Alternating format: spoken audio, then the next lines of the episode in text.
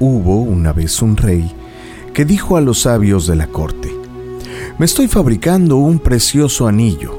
He conseguido uno de los mejores diamantes posibles. Quiero guardar oculto dentro del anillo algún mensaje que pueda ayudarme en momentos de desesperación total y que ayude a mis herederos y a los herederos de mis herederos para siempre. Tiene que ser un mensaje pequeño, de manera que quepa debajo del diamante del anillo.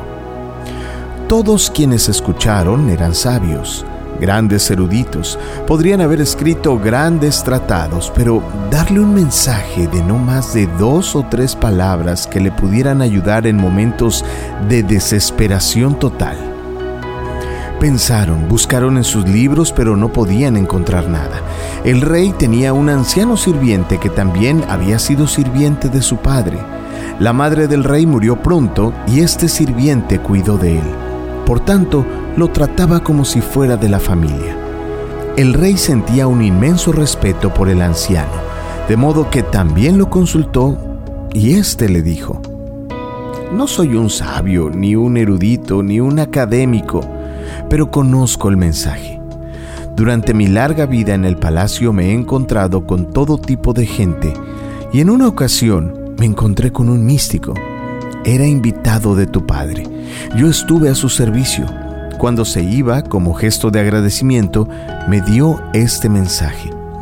El anciano lo escribió en un diminuto papel, lo dobló y se lo dio al rey. Pero no lo leas, dijo. Manténlo escondido en el anillo. Ábrelo cuando todo lo demás haya fracasado, cuando no encuentres salida a la situación. Ese momento no tardó en llegar. El país fue invadido y el rey perdió su reino. Estaba huyendo en su caballo para salvar su vida y sus enemigos lo perseguían. Estaba solo y los perseguidores eran numerosos. Llegó a un lugar donde el camino se acababa, no había salida. Enfrente había un precipicio y un profundo valle.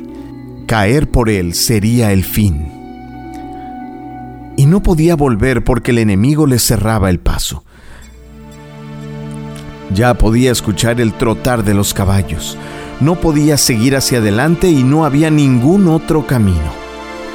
De repente se acordó del anillo, lo abrió, sacó el papel y allí encontró ese pequeño mensaje tremendamente valioso.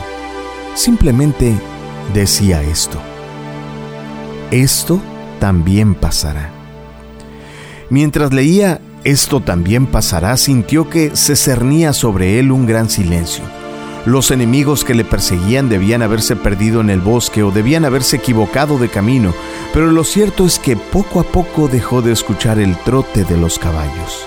El rey se sentía profundamente agradecido al sirviente. Aquellas palabras habían resultado milagrosas. Dobló el papel, volvió a ponerlo en el anillo, reunió a sus ejércitos y reconquistó el reino. Y el día que entraba de nuevo, victorioso en la capital, hubo una gran celebración con música, bailes, y él se sentía muy orgulloso de sí mismo. El anciano estaba a su lado en el carro y le dijo, Este momento también es adecuado. Vuelve a mirar el mensaje. ¿Qué quieres decir? preguntó el rey. Ahora estoy victorioso, la gente celebra mi vuelta, no estoy desesperado, no me encuentro en una situación sin salida. Escucha, dijo el anciano, este mensaje no es solo para situaciones desesperadas, también es para situaciones placenteras. No es solo para cuando estás derrotado, también es para cuando te sientes victorioso. No es solo para cuando eres el último, también es para cuando eres el primero. El rey abrió el anillo y leyó el mensaje. Esto también pasará. Y nuevamente sintió la misma paz, el mismo silencio, en medio de la muchedumbre que celebraba y bailaba, pero el orgullo, el ego, había desaparecido. El rey pudo terminar de comprender el mensaje. Se había iluminado.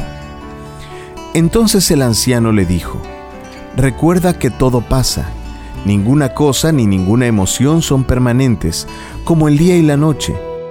Hay momentos de alegría y momentos de tristeza, y ambos también pasarán.